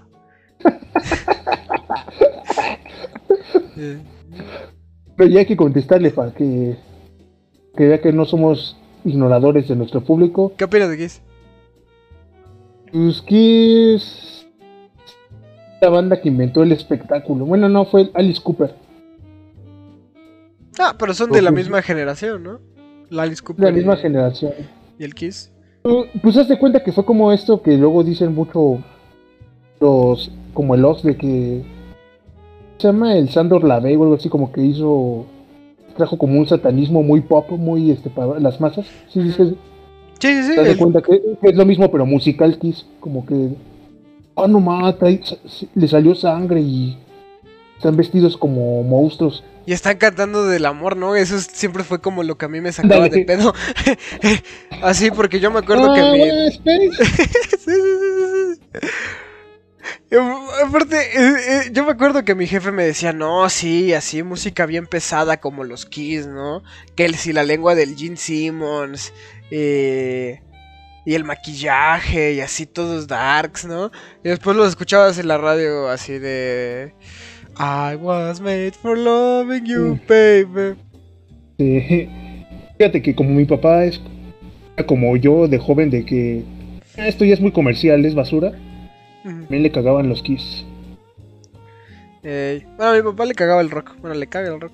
Pero tengo un tío que sí le gustaba Ah. mucho, que fue el que me, me enseñó a The Doors, a The Who y así. Sí, sí. Pero... Pero tu tío ya falleció, ¿no? No, está vivo. Ah, No, no me estoy molestando. No, Ah, no y- sé. y de- que me preste los de The Who. Eh, pero, pero sí, también me enseñó Kiss. Y pues eso. No, a mí, a mí Kiss me gustaba. Me gustaba la. Me gustaba más el, el estilo, ¿no? Que luego así. Las playeras y todo eso, donde saliera el Gene Simmons, estaba vergas, ¿no? Eh, Eh, Pues sí, pues era lo que más le apostaban a lo visual. ¿Cómo no iba a estar chido? sí, ¿Sabías que ellos tenían como un espectáculo? Bueno, que tuvieron una película.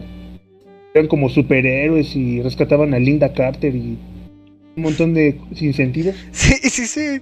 Sí, sí, esos güeyes estaban bien, bien pendejos, la neta. Pero chido el diseño.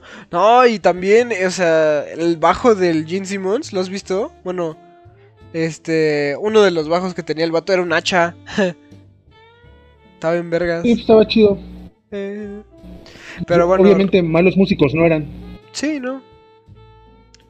Y fueron un hit, ¿no? Pero estaban, o sea, tampoco digo, eh, no son la gran cosa, ¿no? Es, es como las películas de antes que, aunque eran súper comerciales o súper poperas, o muy para las masas, pues estaban chidas por eso de que le metían mucho ingenio casi artesanal, que no dependían de pantalla verde, hacían como los pues, eso lo aplicaban a esa banda, pues cómo no, cómo no te va a gustar. Ándale, como si vieras Rambo, ¿no? Simón, Simón, O cualquiera del Van Damme. O del Schwarzenegger. así es. Bueno. I was space, you love me. ya regresando al tema como tal. Este. Qué bueno que me lo recordaron entre el Modas y. Y el Half-Blood. eh, este grupo de Mindless Self-Indulgence. Que. Este ya, ya era un rollo más como AFI. Pero el AFI ya culero, ¿no? El AFI que ya se volvió. Como más pop. Bueno, no sé si decir pop. Ah, pero los Pero sí es nu metal, sí, yo sí lo conozco, considero los Myland Self Indulgence como new metal. Pues también de los estos cuates, los Simple Plan, luego ya tenían canciones que también encajaban con el nu metal. Ah, en sus principios, ¿no? Mon. Pero sí, pero sí has escuchado los Mindless. Eso sí no los conozco. Ah, eso- esos están chidos. Tiene. Le samplean como. Bueno, no están chidos, sí suenan a nu metal. eh, entre nu metal y emo. pero a mí me gustan.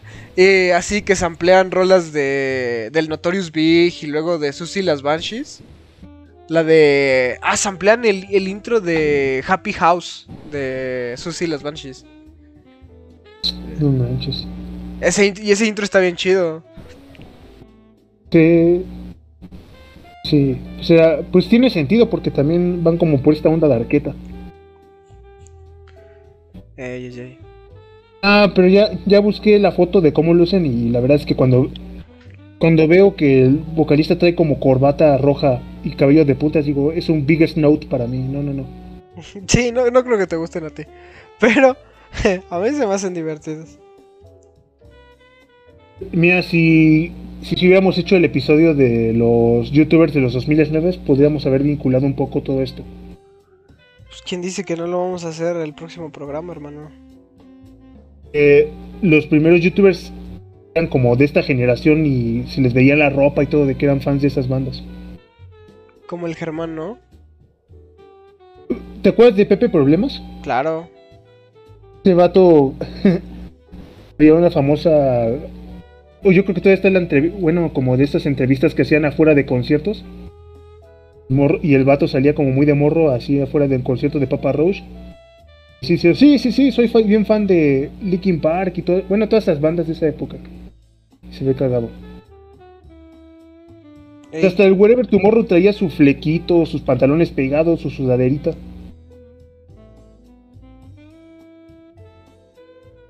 Chemas era demo.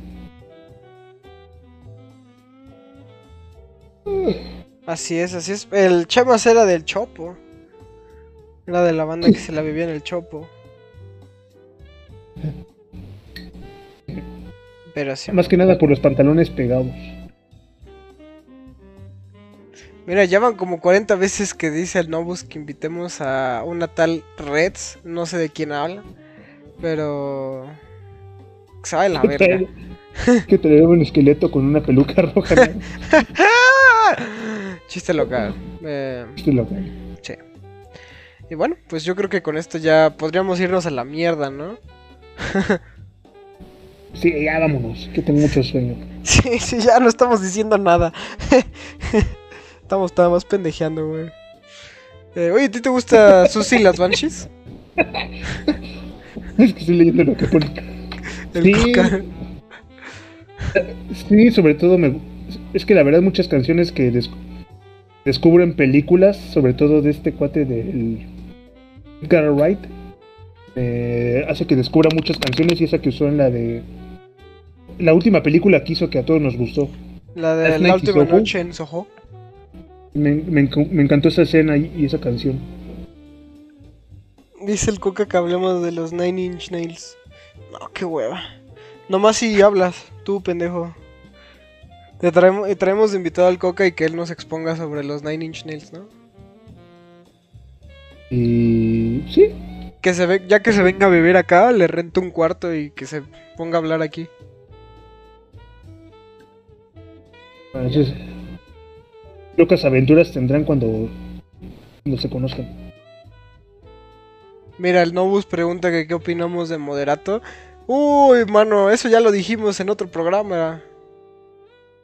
Padre... eh, lo dijimos en el de Molotov un poco, ¿no? Sí, pues yo sí dije. ¿Qué onda con Moderato? A mí sí me gusta.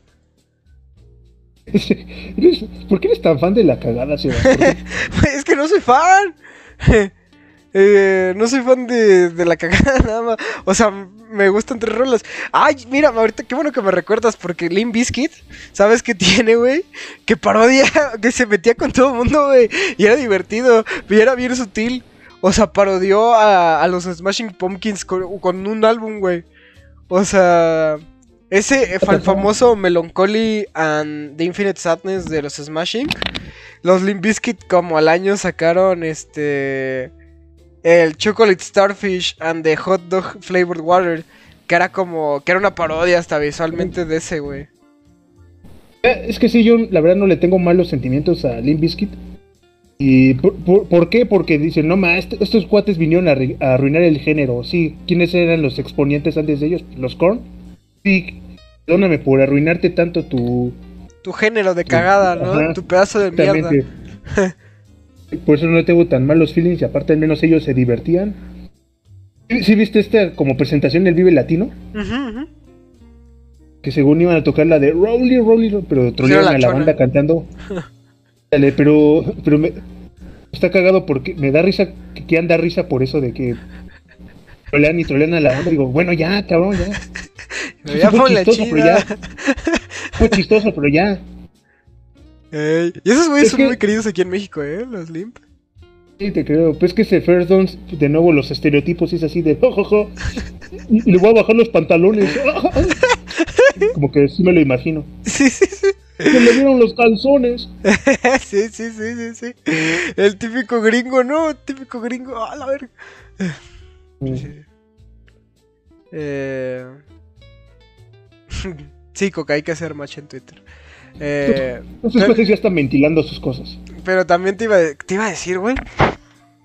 Ah, te iba a decir otra cosa. Que, que de hecho, pues lo, el Fred Durst ya como hace, hace unos cuantos años, ¿eh? hace un par de añitos, dijo: Pues al chile, a mí ni me gustaba el metal, ni me gustaba el rock. Yo quería hacer rap.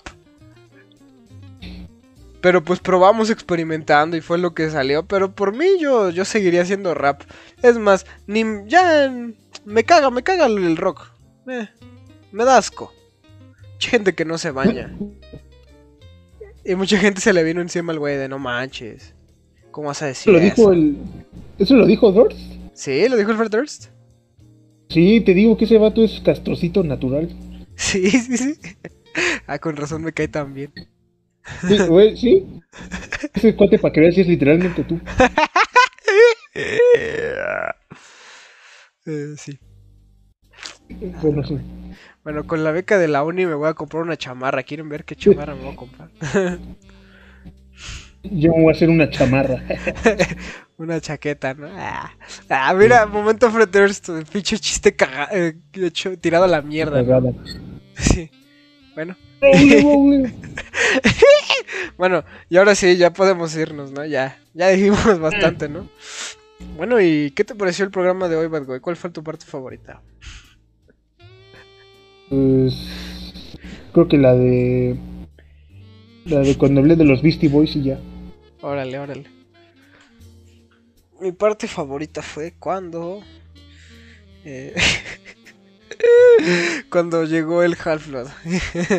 y le dijimos y lo insultamos. Porque lo queremos. No, ¿sabes qué parte fue mi favorita? Cuando donó Arturo... No manches, yo que sí Eh. lloro, güey. Como que sí me, me dio un poco de emoción. Mira, entre, entre más nos donen, pongo la cam para que se vean mis lágrimas. Eh.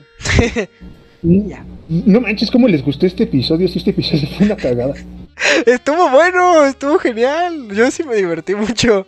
¿Sabes qué? Que tiene que seamos nada más tú y yo. Que, que, o sea, tú expones el tema y yo digo mis pendejadas, ¿no? Es que aparte como que sí sabes más o menos para dónde voy con lo que digo y, así ya no me atoro. Bueno, sí me atoro, como que sí le sigues tú. Ujú. Que con el Roberto. Bueno, que ya no viene. No, sí, sí, sí. No, estuvo bien, la verdad. eh, estuvo entre informativo y estuvo entre pendejo chistoso, ¿no? Estuvo como, ajá, como de chascarrillo.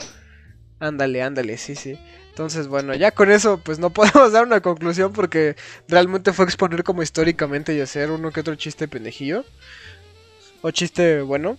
Pero pues eso, ¿no? Eso fue todo por el nu metal y cómo, cómo surgió, ¿no? Como el rap rock y toda esta evolución de este género, ¿no? Que al final polémico, odiado, eh, no sé, Sí. pero que también fue influencia a los buenos momentos de buenos grupos, ¿no? Como Molotov, los Beastie Boys. Sí, o sea, sí fue como que, que dentro de tanta cagada había como que una pepita de oro de vez en cuando. Sí, sí, sí. Eh, más bien, este, los Molotov eh, sí estaban, eran más bien, como que el rock rap, como el pick, pero ya cuando le quisieron meter metal ya fue como que ya empezó a flaquear esta idea. ¿Sabes qué? Cuando quisieron hacerlo más como como lo que es el nu metal, ahí sí fue cuando ya valió verga, ¿no? Que a estas rimas acá más simplones o este flow así como de que no te haga bobo, Jacobo. Es que, que, o sea, viendo esto y lo de Molotov, como que la fórmula correcta es hacerlo no tomándolo tan en serio, que metiéndole como cierta comedia, cierta, cierto ingenio. Pero ya cuando le meten que cosas de llorones como los como que ya. eh. Es que también eh, los Linkin Park y los Korn, como que lo que querían era estirar este género anterior que ya había muerto, que era el grunge, como que ellos querían seguir con eso. Mm. Pero pues el grunge se murió con Kurt Cobain. Pero no lo podían aceptar. Así es. Así es. Pero bueno, eh, eso fue todo por hoy. Guy, ¿algo que quieras promocionar antes de irnos? Recomendar, sobre todo. Bueno, es más, es más. Recomienda dos cosas referentes. No dos cosas. O sea, recomienda algo relacionado al tema y otra cosa que tú quieras aparte de tus videos, ¿no? No se te olvide hacerte sponsor. Pues les recomiendo Bañarse. busquen eh, bañarse y que busquen como que este colaboración que tuvo Chino Moreno con los Austin TV, el vivo latino del 2011. Está muy bueno. A ver si está. Creo que, creo que está difícil de encontrarlo en YouTube. Pues por ahí a ver si lo encuentran. Les recomiendo cualquier cosa de los Beastie Boys. Creo que esas de las bandas más peak. peak fiction, como dicen los retardados mentales ahora. Pues nada, gente, este video, digo, este video que voy a sacar este viernes se reseña a Northman. Es lo que querían, ¿no? Ya es todo. Y pues ya para que, pues para que se den una idea, ¿no? Yo no he visto Northman. eh, y ya sé qué pensar después de ve- ver la reseña, ¿no? Pero bueno, este... No, También salgan a caminar. Pueden encontrar lugares bien bonitos de su, de su ciudad o pueblo que ni conocían. Bueno, también regresó Cometa para darnos un buen consejo, perfecto. Eh, más que perfecto, ¿no? Y también vino, acaba de llegar, eh, Blipman ya por fin pagó el internet. Y justo cuando ya nos vamos, hijo de su puta madre. ¿Cómo estás, Blipman? Como que ahora que nos vamos, ya llegaron todos. ¿Qué? ¿Qué? ¿Qué? Hola, hola, ho- hola a todos. Ya nos vamos, güey. Ya llegaste para el final. Ya nos estamos despidiendo. Ah, bueno, adiós a todos entonces. Ah, que quiero ver el eclipse ya. Órale, órale. Bueno, y este. No manches, la peli de Crepúsculo, ¿no? La secuela. Bueno, ya este. Mira ese pinche chiste imbécil, güey. Eh, sí, soy Fred Durst. Eh, no, pues ya nada más yo voy a recomendar eh, que se escuchen el A Thousand Sons de Linkin Park. Porque, pues ese álbum está chido. Es como lo más decente que hicieron esos güeyes y lo menos reconocido. Aparte hablan mucho de cosas así bien antisistema, bien woke. Que pues si ustedes saben un poquito de este este Chester Bennington, bueno, como que hace sentido, ¿no? Oye, qué curioso, ¿no? Tom Morello, Chester Bennington, ambos compas de Chris Cornell. Es que como nosotros, esta sociedad de en la superficie solo eran artistas, este, bueno, en este caso gente que hacemos podcast, ellos eran músicos. En el fondo eran unos luchadores de la justicia. En efecto, en efecto. Y pues Que somos los nuevos Molotov, nosotros. Sí, dónenos, dónenos para que seamos los nuevos Molotov. Este, y pues eso, eh, ya nada más eh, sería sería todo. que digan algo estos cuates. ¿Qué cuates? Ah, pues ya para qué, si ya nos vamos. Ya ni participaron, hermano. Y pues eso, yo yo nada más este voy a decir eso y que recuerden eh, no sé, revisar debajo de su cama eh, que no haya monstruos, ¿no? Y que chingan a su madre, nos vemos. Adiós. Adiós. Dios. Adiós, pendejos.